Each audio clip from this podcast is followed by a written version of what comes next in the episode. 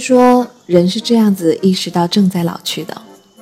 有一天早上你醒来，发现笑起来的时候眼角有一条细纹了，然后你再发现它再也笑不下去了，它就宣告了老的来临。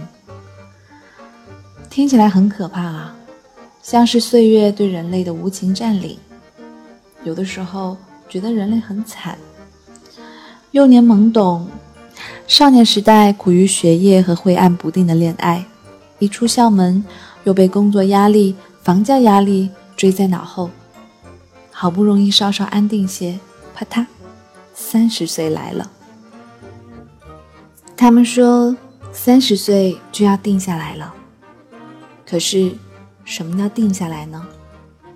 就是工作不要再变来变去，无名指上该多一枚婚戒以示稳重。跟朋友在酒吧里暗搓搓讨论邻桌男生的时代过去了。女人嘛，三十岁最好建一个闺蜜群，每天晒一下孩子的辅食，讨论一下幼儿园的门槛，顺便分享一下阿呀哇哇的论调，防止老公出轨。惨不惨？怎么你能自由的时间就那么短呢？怎么，你自由的实现就由别人说了算呢？我看《奇葩说》的时候追了四季，跟常规的辩论赛比起来，《奇葩说》的辩手类型更丰富，他们的人生就已经极具话题性，所以在观点碰撞上尤为激烈。《奇葩说》的主持人马东以及辩手潇潇、姜思达、颜如晶和傅首尔。在六月二十八号晚上，在 SK Two 天猫旗舰店上做了一场直播，主题就是女性是否应该惧怕三十岁的到来。这个直播吸引我关注的重要原因是，不同的人对于年龄压力会有不同的感觉。我想看看三十岁这一种生态在每一个人身上呈现的样子。潇潇说了一句话，让我非常认同。他说：“三十岁的心态真的会变，身边三十岁的朋友忽然都变得很豁达，看开了，知道自己已经三十岁了，更要为自己而活。”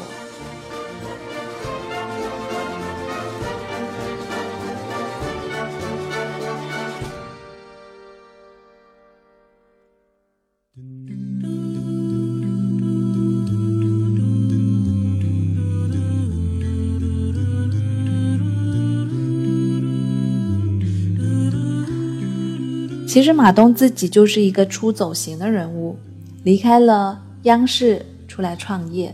身为一个六零后，他的团队里最多的却是八零后跟九零后。为了显现自己的年轻，他特意去割了眼袋，虽然好像现在又长回来了。但是马东对于年龄的理解就是，捆绑你的人生的不是时间，捆绑你人生的是你的恐惧、你的妄念、你的贪和嗔。你希望获得的更多，却又不愿意接受年龄的增长。你不仅仅是对长大这一件事情有愤怒，你更觉得愤怒的是别人强行塞给你的那些年龄压力。他说：“要活得自由，就要先忘记你的年龄。”从奇葩说的导师设置里也可以看出这一点。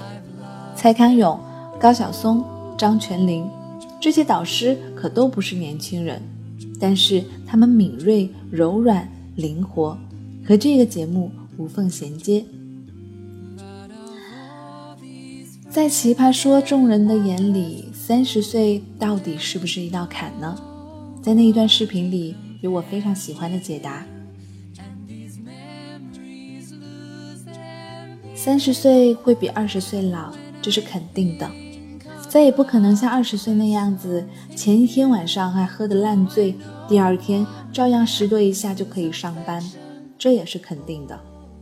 可是三十岁的你，在喝酒之前会预备好红茶，到家后无论如何都会把隐形眼镜摘掉，用最后的一点清醒卸妆、刷牙，甚至是尽可能拼命的敷一个面膜，这就是人的自律性。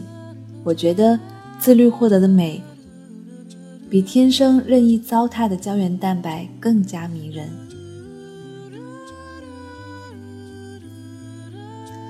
三十岁的时候一定会比二十岁的时候不好看吗？我不觉得。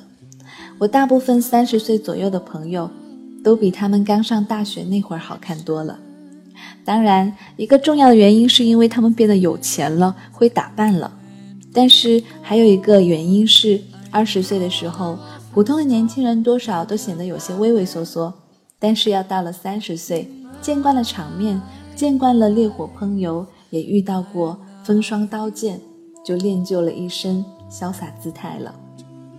更重要的是，三十岁的时候，人会比从前更看得开。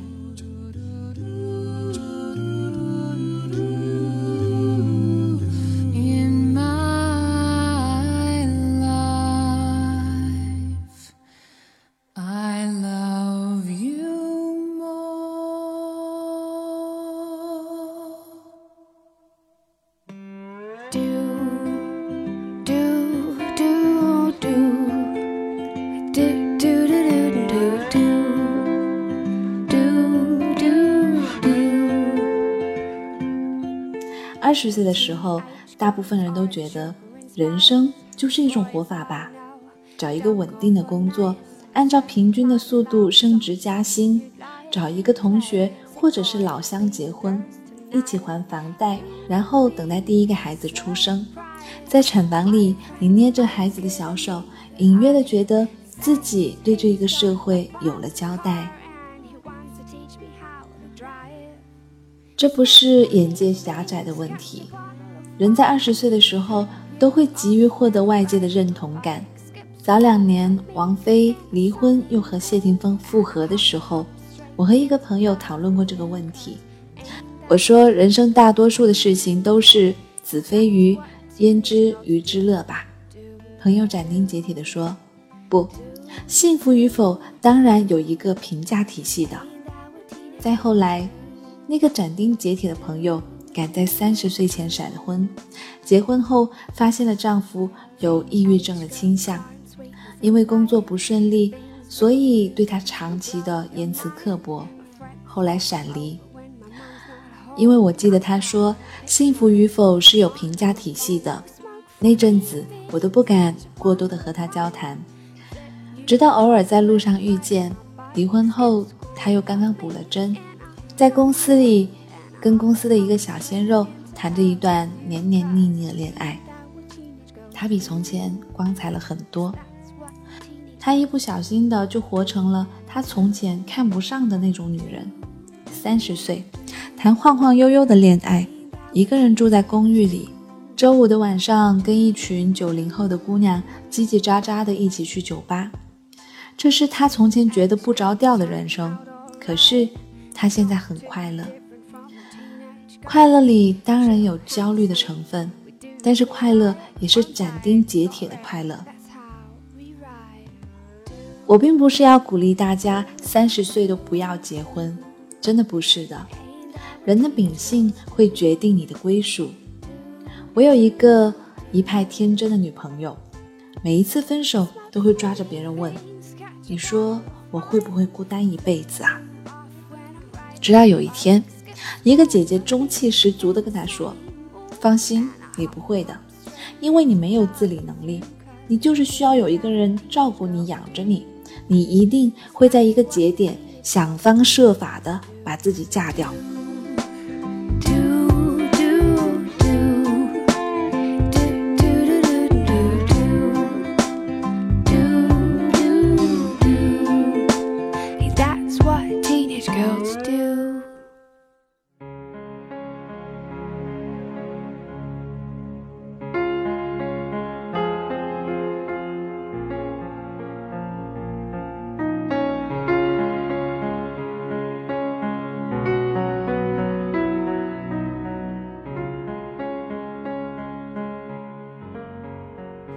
婚姻也许是个选择，有人对婚姻的期望值是理解，是爱。所以觉得遇不上就不将就，也有人从婚姻里获得了很混沌的安全感，获得了三餐一宿、昼夜相对的温度。所以一定会找到同伴冲进围城。我也不觉得这两个选择有什么高下之分，而我真正想说的，不按主流期望来过人生，真的很可怕吗？还是一辈子像流水账一样过去？当你回忆起来，像是你的人生的旁观者，一切都在遵照别人的意愿，你眼看着自己又做了一个又一个言不由衷的选择，而更可怕呢？况且，好的人生真的有模板可循吗？命运的牛逼之处就是在于让人学乖。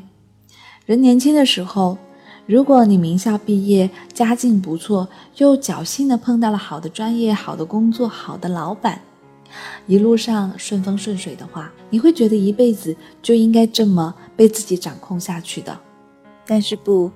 他就是让投机者失败，让恨嫁女未婚，让一切只求稳妥的人被随机发生的事情掀翻桌子。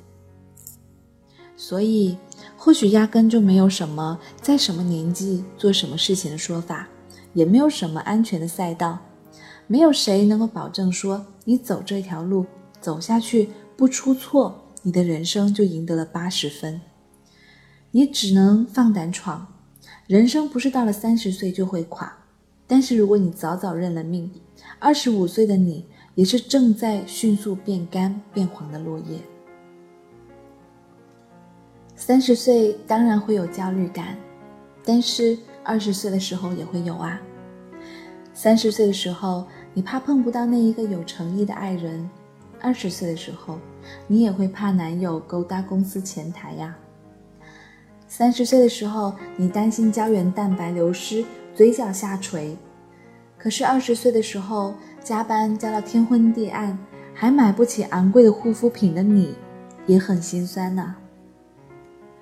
每个年龄都有着不可示人的酸楚，每一个状态下的人都有他们各自的焦灼。但是三十岁的你，理应比二十岁的你更加镇定，更加从容。更明白日子是过给自己的，才不枉费这些年的历练呢。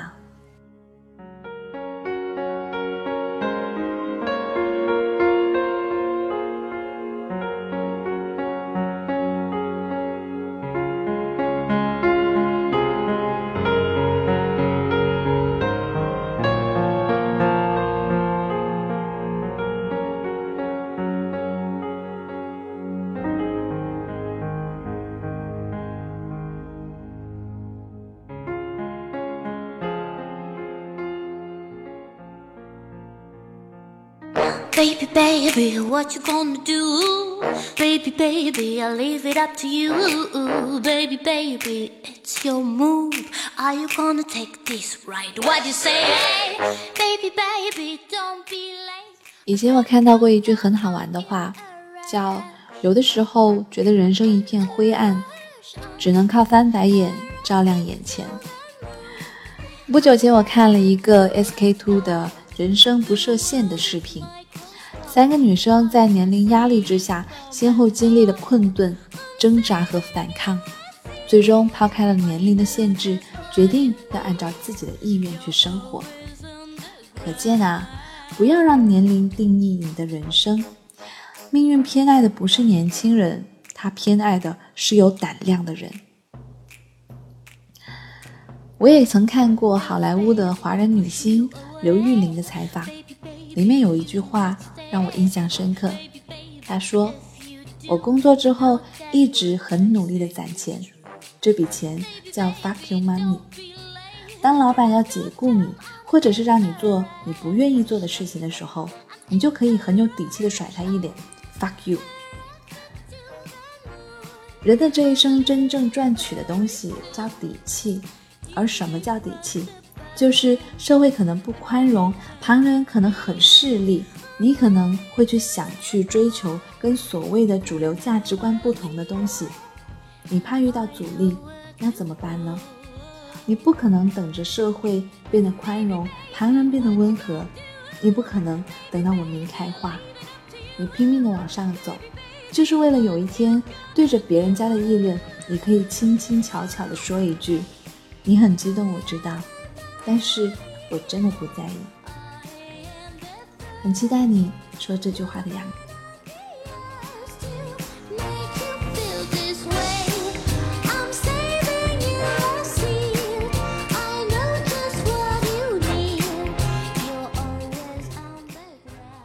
好了，我是立夏，感谢您收听，下期再见。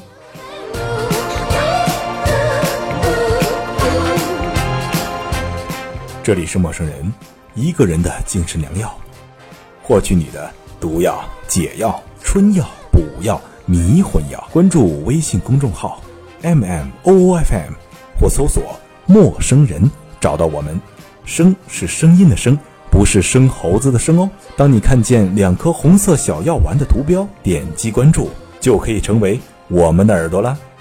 收听陌生人节目，我们推荐苹果设备用户通过播客应用搜索到我们，并点击订阅。